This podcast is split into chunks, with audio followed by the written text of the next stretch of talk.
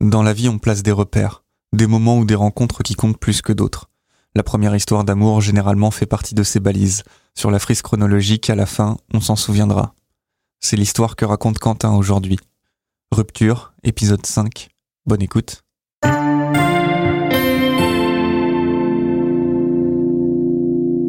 Cette histoire, elle commence fin août 2009.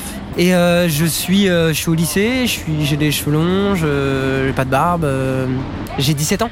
Et je marche dans la rue et je croise quelqu'un que je connais avec, avec une jeune fille, mais voilà. Et cette jeune fille, je la regarde, mais comme si, comme si le temps s'arrête en pleine rue, quoi. Je suis dans une petite rue d'Alençon et je la vois très bien encore cette rue parce que j'y passe, tu vois, ça m'arrive. Et je pense qu'elle le, le remarque pas, mais moi, moi je bloque, quoi, je bloque. Ce mec-là, je le connais un peu, mais pas beaucoup, tu vois. Puis bon, c'est un mec qui, est beau gosse, qui est hyper charismatique. Euh. Et je lui, envoie un message, je fais ouais, t'étais avec une fille euh, l'autre jour. Je fais, euh, elle s'appelle comment? Elle s'appelle, elle s'appelle Eleonore. Je fais ok. Je cherche, ce qu'on appelle aujourd'hui faire du stalk. Hein. Je commence à aller un petit peu partout, je regarde, j'envoie des messages à des potes et tout. Et je l'ajoute, je crois, sur MSN et, et, je lui dis quoi. Mais je lui dis frontal quoi. Je lui dis voilà, je t'ai croisé dans la rue avec, avec ce mec. Et j'ai envie de te revoir. Je comprends qu'elle est au début, hein, qu'elle va rentrer en seconde. Donc je dis putain, elle est hyper jeune par rapport à moi. Moi, j'allais rentrer en terminale. Mais bon, c'est des trucs que tu calcules pas trop à ce moment-là. Et en fait, euh, et cette histoire d'amour commence.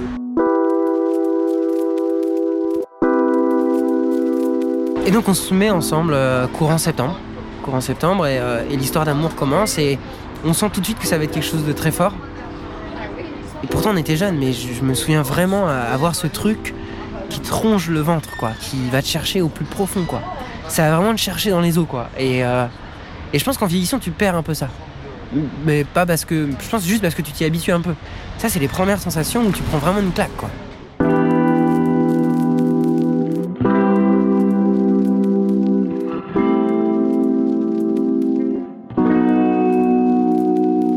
Elle passe tout son lycée, donc jusqu'à sa terminale, et moi ça a coïncidé avec la fin de mon BTS, puisqu'après ma terminale, j'ai eu deux ans de BTS.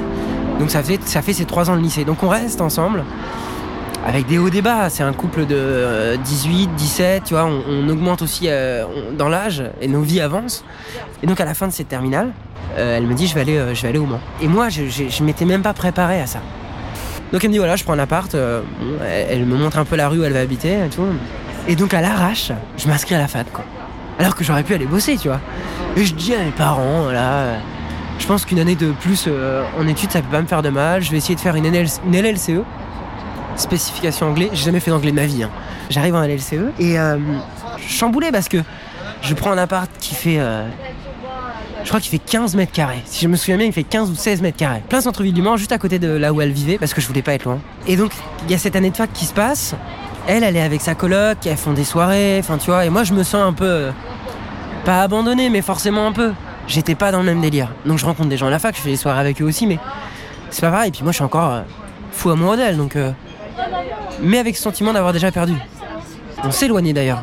Et là, moi je me plonge dans ce que je voudrais être et je voudrais faire de ma vie. Et je sais que le commerce était une façade assez facile depuis tout petit, je voulais faire de la radio. Euh, j'en avais parlé un peu à mes parents, mais euh, la seule opportunité, c'était le studio École de France qui a ici les Moulineaux. 8000 euros l'année, 16 000 euros sur deux ans. Et donc j'avais dit à mon père, ok, bah, je fais des études de commerce, de toute façon, euh, j'ai déjà fait des stages en commerce, le stage de troisième, tout ça, tu vois. Donc je suis parti là-dedans, et puis j'avais un peu de bagou, donc ça se passait plutôt bien. Mais je me savais au fond de moi que c'était pas ça. Et là, dans cette année de fac, où ma copine s'éloigne, où, où j'ai rien à faire à la fac, parce que on est en première année LLCE, il y a je crois, dans mes souvenirs, 14 heures de cours par semaine, et le reste, tu bosses. Autant te dire que moi, j'ai pas beaucoup bossé. Par contre, j'ai investi cette, euh, cette année-là à écouter que de la radio. Parce que je voulais faire de la radio depuis que j'étais tout petit, et j'avais même pas pris le temps d'écouter vraiment bien ce média. Je me suis, mais comme un geek, hein, je me levais à 6 heures, j'écoutais les habillages, les jingles, je notais euh, quel jingle était utilisé avant le top horaire, écouté la grille d'Inter, d'RTL, euh, d'Europe 1, et je me suis dit, putain, c'est la radio, il faut que je fasse de la radio. J'avais déjà un lien avec euh, la radio asso de, mon, ma petite ville euh, en basse Normandie et j'appelle le mec et je dis voilà je vais monter une émission euh, de bande. Il me fait d'accord. vous avez quel âge? Bah je fais voilà. Ça va s'appeler Dans ton transistor. Je vais ramener quatre potes et chacun va étudier un album, un livre, des infos insolites. Et on va faire une succession de, petites chroniques comme ça en direct. Là, on est en janvier 2013 et je me plonge là-dedans, mais vraiment. Et euh, à fond, et je rentrais le week-end exprès pour justement aller enregistrer avec les gars qui, eux, euh, voilà. Et je sens qu'il y a un truc qui m'anime là-dedans. Vraiment, il y a un truc fort qui m'anime. Et, euh, et je me dis, il faut absolument que j'arrive à en vivre, mais ça va être compliqué. Et donc à ce moment-là, donc, je suis à fond là-dedans. Et là, Eleonore, je la perds. Complètement. Et on se sépare. Elle me dit, on se sépare, c'est bon, c'est fini, quoi. Je rentre chez moi, mais tout seul, quoi dans une solitude qui que tu revis peu de fois au final. Et tu rentres et t'es tout seul. T'as rien, t'as plus rien à faire. Tu t'as même pas, t'as même plus de rendez-vous. C'est-à-dire que les rendez-vous tu pouvais lui donner euh, dans la semaine. Et là je me dis mais merde, mais qu'est-ce que je fais là? J'appelle mon père, j'appelle ma mère. Je dis voilà, je me suis, euh, je me suis séparé d'Éléonore. Ça faisait trois ans et demi qu'on était ensemble. Et je, je vais pas bien, clairement. Clairement, je vais pas bien. J'ai passé euh, 5-6 jours à vide. À pas sortir du tout. À voir personne, à, pas manger. Tu vois, t'en es au point où t'as même pas envie de te nourrir. C'est-à-dire que même te nourrir devient un effort considérable où t'as pas envie de le faire. Et là, je me dis, voilà, maintenant je vais faire de la radio. Et en fait, c'est ça, cette rupture m'a fait un bien fou. C'est-à-dire que, eh ben, je me relève un jour et je la, je la supprime de ma vie. Mais genre, euh, j'efface son numéro déjà. Je la supprime de Facebook. Donc je me suis relevé en fait tout simplement en déménageant. Donc j'appelle mon cousin. Mon cousin arrive. Il a le smile. Et puis on, déménage mon appart. Mais genre j'avais même pas fait mes cartons. Moi, tu vois, c'est on déménage mon appart. J'avais emprunté le camion de l'entreprise de mon père. Euh, et, ce qui est quand même dingue, c'est que tu déménages comme ça, mais avec une association sans nom. J'avais mon clic-clac qui était dans le hall de l'immeuble. Et je me dis putain c'est bon, c'est bon, ça commence là. Et hop, on a tout chargé dans le camion. J'ai rendu les clés, j'ai fait l'état des lieux, j'ai fait bye, ciao. Je suis parti.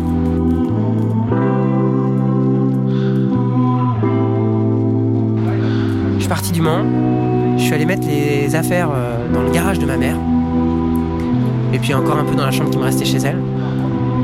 J'appelle mon père le soir. Je fais, écoute, euh, je vais pas passer mes deuxième semestre. Il me fait, oui, bon, tu fais ce que tu veux, hein, t'es grand maintenant. Je fais, par contre, il faut que je travaille. Euh, tu crois que je... mon père a une entreprise, une petite entreprise artisanale en Touraine?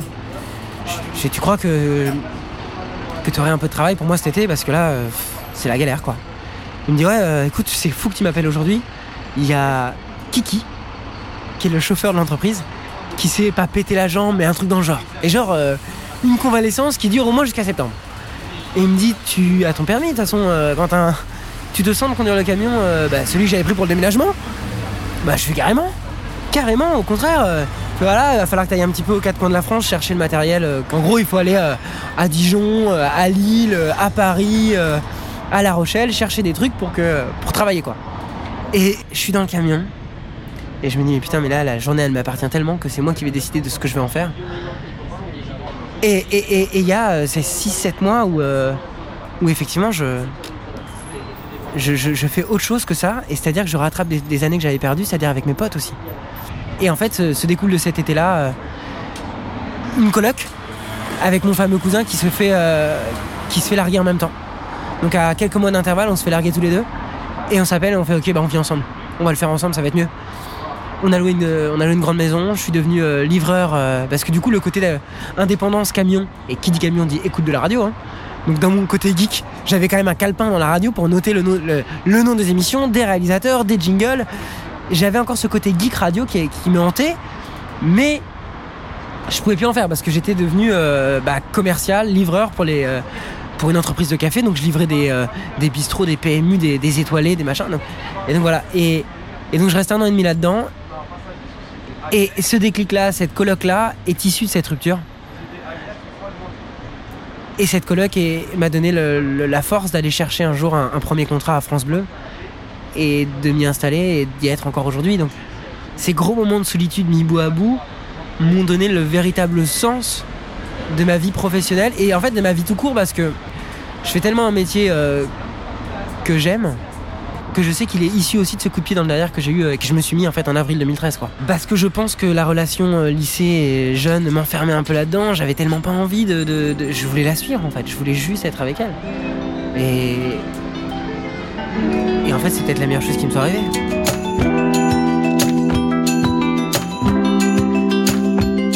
je sais pas comment le dire, mais en vrai, j'ai vraiment tourné la page de cette histoire en, en 2017. 2013, 2017, tu te dis le gars a un problème. Mais non, pas du tout. C'est juste que euh, j'ai eu des, belles histoires, des gens, mais qui ont duré parfois une soirée, mais parfois aussi 3-4 mois. Et, ça le faisait pas. C'est-à-dire qu'au bout d'un moment, je leur dis bah non, non, non.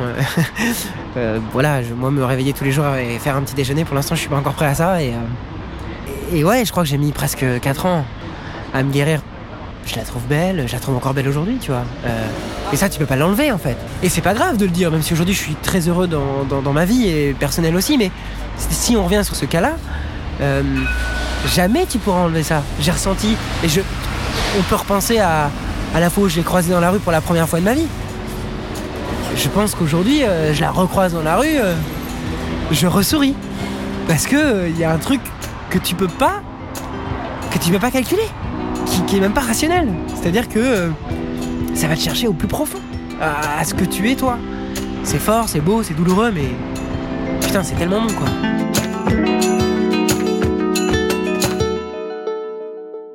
Quand t'as ce sentiment d'abandon et que tu l'as vraiment connu, les 3-4 euh, jours de solitude qu'on a décrit tout à l'heure, quand tu l'as vraiment, ça, tu le gardes. Donc, euh, tu veux pas forcément le revivre. Donc t'es un petit peu plus euh, sur la défensive. Euh, comme j'ai eu un sentiment d'abandon, des fois j'ai un peu la peur de perdre. Ça m'a renforcé d'un point, c'est-à-dire qu'aujourd'hui, je veux dire, si je revis une euh, séparation douloureuse, alors ce sera différent, forcément. Mais comme je l'ai déjà connu, je pense qu'à surmonter, c'est peut-être un petit peu plus facile. Tu sais que, au fond de toi, t'as une force qui peut te remettre sur les rails. Mais je dis ça alors que peut-être pas. Hein. Mais je pense que si. Donc d'un côté, ça m'a fait vraiment grandir, et d'un autre côté, ça m'a fragilisé. Et c'est-à-dire qu'il ne faut pas non plus que ça devienne un poison et que tu y repenses. Faut pas que je me sente abandonné constamment parce que, euh, je sais pas, parce que euh, j'ai euh, une petite contrariété et que je vais en faire tout un plat, tu vois. Donc je travaille aussi encore là-dessus. Et tu vois, c'est marrant, hein. je travaille encore là-dessus. Il faut pas non plus que ça devienne un poison, quoi. Mais les ruptures, c'est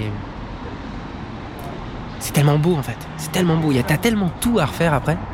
Et chaque édifice que tu vas réussir à foutre en place pour arriver à cette nouvelle vie, qui s'était quand même mal présenté, on est quand même sur un truc où voilà, t'es pas bien, et bah devient un moment merveilleux. Et euh, moi je sais aujourd'hui que quand j'ai commencé à vraiment euh, euh, travailler et me dire putain, t'étais dans ton appart pourri de 15 mètres carrés à essayer de rêver d'éventuellement vivre un petit peu de la radio et qu'aujourd'hui c'est mon métier je me dis mais, mais, heureusement, parce que cette rupture-là, en fait, elle m'a apporté ça. Elle m'a donné une force. C'est un point de rupture et un point de départ. C'est-à-dire que c'était la fin d'un cycle et le début d'un autre. Et euh, je pense qu'effectivement, les ruptures, c'est peut-être, avec le recul, la plus belle chose qui peut arriver à quelqu'un.